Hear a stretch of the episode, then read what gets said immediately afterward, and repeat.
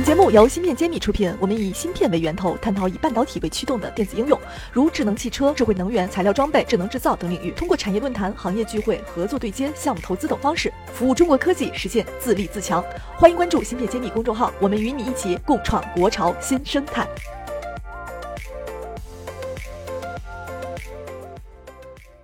欢迎大家关注芯片揭秘，我是主播幻石。今天我邀请到了一个做半导体材料的公司，它是来自于上海的泽丰半导体。那现在坐在我旁边呢是泽丰半导体测试总监杨磊杨总。那请杨总跟我们大家打个招呼。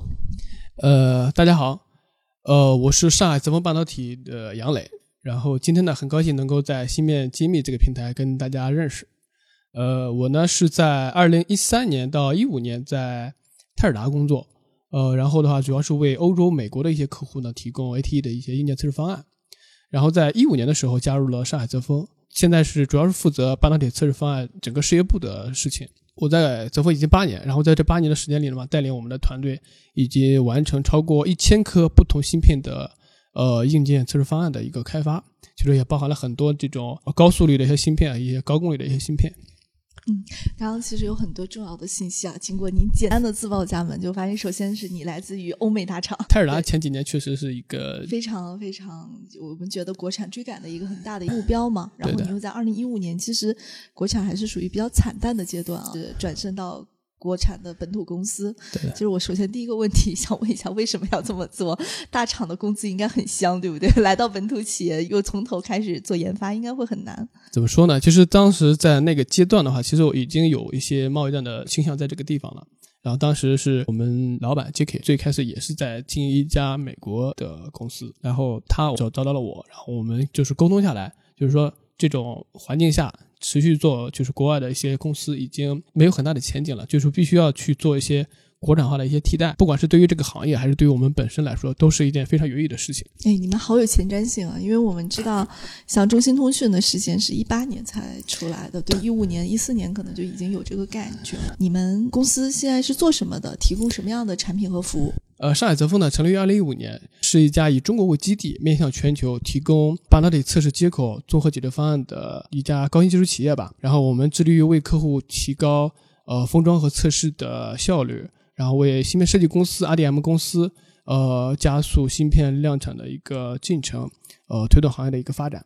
嗯，其实杨总，你刚刚用了一个很专业的词，叫这个测试接口，能不能跟我们解一下，什么是你指的测试接口？它在这个整个工艺里边存在一个什么环节、什么位置？芯片测试的话，会包含晶圆测试跟封装以后的 final test，就是最基本的两个流程。然后在测试的时候，我们需要一些呃自动测试设备。然后，但是我们的芯片的话是多种多样的，我们需要基于不同的芯片，但是基于它的测试需求，然后基于我们可以使用的测试平台去定制它的测试方案。这个就是一个接口，这个接口的种类呢会根据你测试的内容不同，会有不同的一些种类吧。比如就像我刚刚说的，你在 WiFi 阶段的测试，你需要用到整套的探针卡，它这就是一个测试接口。然后在 Final 阶段的话，可能会需要我们的 Low Ball。它上面也会有最简单的就是一些 PCBA，然后 Socket 这些东西，它是一个呃接口，这些都是我们常说的一些半导体测试的一些接口。那这种模式应该已经存续了很多年了，对不对？连这个行业发展到什么状态了呢？目前的话，其实呃国际上其实有很多的一些公司，包括 a d v a n 泰尔达，他们本身就是做设备的，他们会有一些后端的一些呃服务在这里。然后国内的话，大部分还都是呃处于一个起步阶段吧。然后的话，更多的是国内的一些客户的选择，更多是呃国外的供应商或者说是台系的一些供应商会比较多。小峰的话是属于在这个领域进入比较早的，在一五年的时候已经在开始作为纯国产开始在进入这个领域。对，刚刚您提到了像泰瑞达这样的公司呢，我印象中测试设备是非常知名的，而且我们半导体很多公司都依赖它这种测试设备是非常强的。那同时，它在测试接口上面看来也是有非常强的一个门槛性。对，那你们进入这个行业，选择这个方向，会不会觉得特别难以切入呢？就是真的在导入过程中遇到什么困难了没有？呃，这个还好，就是实际的困难其实是有的。在我们最开始起步的过程中，其实。在一五年之初的时候，我们跟我们那些客户的合作会遇到比较多的问题，但是在这个过程中，其实是不单纯只是靠我们，而是靠我们整个行业，就是说从客户端到我们供应商这个就是两方的一个合作，我们共同的是把这个事情去打通。在这个过程中需要大量的时间去磨合，我们大概也是经历了三年左右的一个时间，才把我们整个的一个技术能力，然后我们的一些技术门槛去打破。这这里边就是你们靠什么来突破呢？如问一个俗的一点的话，就是你们的竞争优势在哪里？因为我们现在的话，如果说只是说测试接口，其实我们这一块的话的核心竞争力其实是逐步是在去做一些。拓展跟加深，我们目前当前的一个核心竞争力的话，就是基于我们从底层的材料开始的一些全流程的一些自主研发，这是我们目前最核心的一个竞争力。底层的材料全流程的研发，对，嗯，那具体是怎么展开的呢？呃，比如我们现在做的一些陶瓷基板，它是也是应用在我们整个呃测试接口方案上的，但这个陶瓷基板它本身的材料可能就已经比较受限了。为了我们的需求，所以我们会自己呃去从材料，比如陶瓷的粉体，它的一些配比啊，去什么样的一些呃组合，然后去适合我们的产品，从最底层的这些材料开始去做研发，所以我们的整个研发大概花了很多的时间，才开始慢慢向外去推广。嗯，咱们现在有几类产品出来了？我们现在的话，其实我们目前主要是 focus 三类，一个是我们的一个是八类测试板，第二是我们的一个 MAP 参数卡，就是第三个的话就是基于我们呃陶瓷基板的一个先进封装。主要是这三大类的产品，细分的话，其实还有很多一些小类的产品。这三类产品从这个技术难度上面，或者是国产化的替代程度上来，能不能再跟我们科普一下？半导体测试板的话，其实我们现在基本上也实现了完全的一个国产化，它的一个可替代性，基本上我们已经实现了，就是说完全不需要国外的一些不受限制吧。呃，我们的一些供应商体系也都基本上都是通过国产来去做替代的。然后我们的 MEM 探针卡也是类似的。核心的部件都是靠我们自己去设计跟加工的，然后陶瓷更是了，从材料开始就是一步一步把它一点一点做起来的。陶瓷是你们最先导入的方向，也不是说最先导入的方向，是我们后来相对我们前面两个产品是相对来晚一点的，但是是我们花了最大精力的一部分吧，因为材料这种底层的需要的一些时间会更长，会更难。嗯，就是刚开始你也说跟客户要磨合，其实我想了解一下，就是你需要什么样的客户做什么样的配合，可能会更容易的推进这种国产化的材料的这种替代呢？其实我们没有太去选客户群体，只要是我们更多的是希望很多一些新客户他们在提需求的时候，我们是希望是一个就是一个合作的一个关系，我们是把这个事情把这个芯片的测试啊去给它完成，以这样的一个方式，所以我们。跟客户的合作，更多的时候是一个是属于一个技术探讨，不单纯的只是说我们呃为了完成一个订单而而去做这个事情。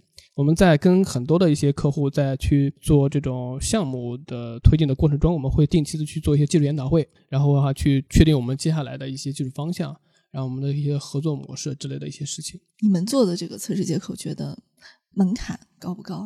如果说现在有很多。钱疯狂的涌入这个赛道去花钱去砸，是不是会一夜之间有很多同质化的竞争出来？其实说实话，我们现在这个半导体这个行业，其实现在是不算缺钱的。但是就像我刚刚说的，我们的陶瓷基板，它不是说你一个砸钱就可以马上就可以获得的东西，真的是需要潜下心来去一个工匠精神的一个方式去优化我们的我们的一些材料的一些结构，才能最终会会得到一个比较合适的一个产品。就是最近像一些风口一样，砸大量的钱可以马上得到成果。在我们这个行业应该是不太可行的，就没有那么容易，对，没有那么容易的简单复制出来。是的，尤其是材料的性能的离，材料的配比，可能它可能说出来的需求很简单，但是你要真的是需要成千上万次的一些实验，才有可能把它做出来。现在这个实验偏物理实验，还是说也会有运用一些计算机啊，这个 CE 啊、CAD 的这种工具去做呢？都会，都会有，都会有。那我们现在这种研发水准，你觉得和国际的大厂？如果有差距，会差在哪？其实坦白讲，我们国内的一个研发水平其实是不亚于国外的，但更多的是可能是说，因为我们的研发有时候会选择去跟一些比较知名的高校或者研究机构去进行一些合作、技术交流。我们会发现他们的基础的一些能力的话，其实是研发能力是在的，可能我们缺的就是把它如何把它商业化，如何把它应用到我们实际的需要的产品中。从这一点来说，我们做的可能没有那么好。嗯。因为产业转化的话，他会觉得你这个东西没有得到大规模的验证，我不想用，客户不是特别喜欢接受这种阶段的产品。是的，是的。嗯，所以那，我现在就是到我们芯片揭秘的一个新环节，就是我们芯片揭秘一直在主导说我要做这个国潮的这个推动者。那我现在这个环节叫国货，我们来推。所以今天杨总有没有什么产品，你们自主研发的国产产品，想在我们芯片揭秘的平台上做一下宣传，然后要给我们讲一下这款产品有什么样的性能上的亮点？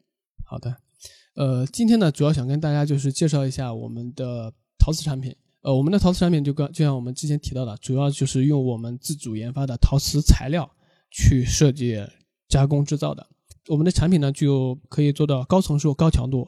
然后的话是在它的电型的方面的话，就是它的一个接电系数啊会比较低，然后的话接电长度会比较低，然后的热膨胀系数也会比较低。呃，这样的话它就可以比较少的一个翘曲。呃，同时的话，它的在气密性啊跟散热方面也有明显的优势。在基于我们的一个薄膜工艺，它可以实现就是进一步的呃高密度、高集成的一个实现吧。我们的陶瓷产品的话，目前主要是应用在像高密度芯片的一些互联、高速信号的传输的一些场景。后的话，它因为它可以适应像高温、高湿这样的一些比较恶劣的环境，在车规啊、航空航天领域，其实也有比较多的应用。嗯，那我能具体的再问一下，你的应用场景是什么类型的芯片客户？然后这样可能大家会更有方向性。车规芯片其实都是我们的一些潜在的一些客户群体，它的一些车规芯片它需要一些耐高温嘛，我们的一些传统的一些基板可能在这方面没有陶瓷基板的性能这么优越。然后呢，就是在航空航天领域，就是做航空航天领域的一些芯片公司，可能都是我们的一些潜在客户。这个产品是一个消耗型的产品，对吗？对的。它测多久就就可能就要再重新更换了。对的。哦，所以你们的价格有有性价比吗？有的，我们相对于国外还有一些同类型的话，都是有性价比的。因为这部分就像我们前面提到的，材料是我们自己研发的。其实很多时候，这个它的一个工艺是一回事，它的材料本身，呃，早期的产品很多都是从国外进口的，这个材料是价格你没办法去控制。但是我们这部分是完全自主可控的。对，因为你要买别人现成的材料，肯定它的利润已经被吃掉了很大一块，你只能变赚一个加工的工艺费。对的。如果是自己自己的材料，你就可以相当于是陶瓷的价格加了工艺。是的。嗯，所以这个想象空间，我觉得还是可以理解的。目前这款产品，客户的反馈怎么样？有什么样的这个不知道能不能方便说啊？什么样的领域的客户已经用了？嗯，就是我刚刚说的一些。呃，车规级的芯片，然后一些光通讯的领域的一些客户，他们有已经在验证了。目前呢，我们得到的反馈就是客户验证下来效果是非常不错的。这是一个很好的进展。对，我的收听我们节目的听众们，如果有对这方面感兴趣的，也可以跟我们取得联系，我会让杨总第一时间来服务和对接这个项目。好的，好的。嗯，对。那再说回来，就是我们前面聊了一下，一五年你做了这样的一个职业转变，其实我觉得这是一个很还挺有勇气的，毕竟是。相当于这个下海创业，这不是一个很很看得清的一个事情。那走到今天呢，也将近小十年时间了。关于未来五到十年，你们有一个什么样的一个预判？能不能跟我们这里分享一下？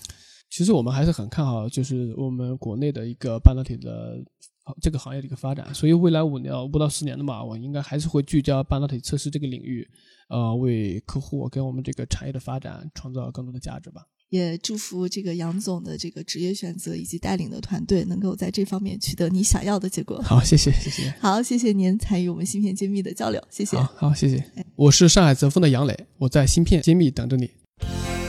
芯片揭秘汇聚精英智慧，打造 IC 人专属发声平台，传播专业知识，科普芯片魅力，剖析产业热点，揭秘行业发展趋势。我是主播幻石，我是主讲人谢志峰。欢迎大家关注《芯片揭秘》。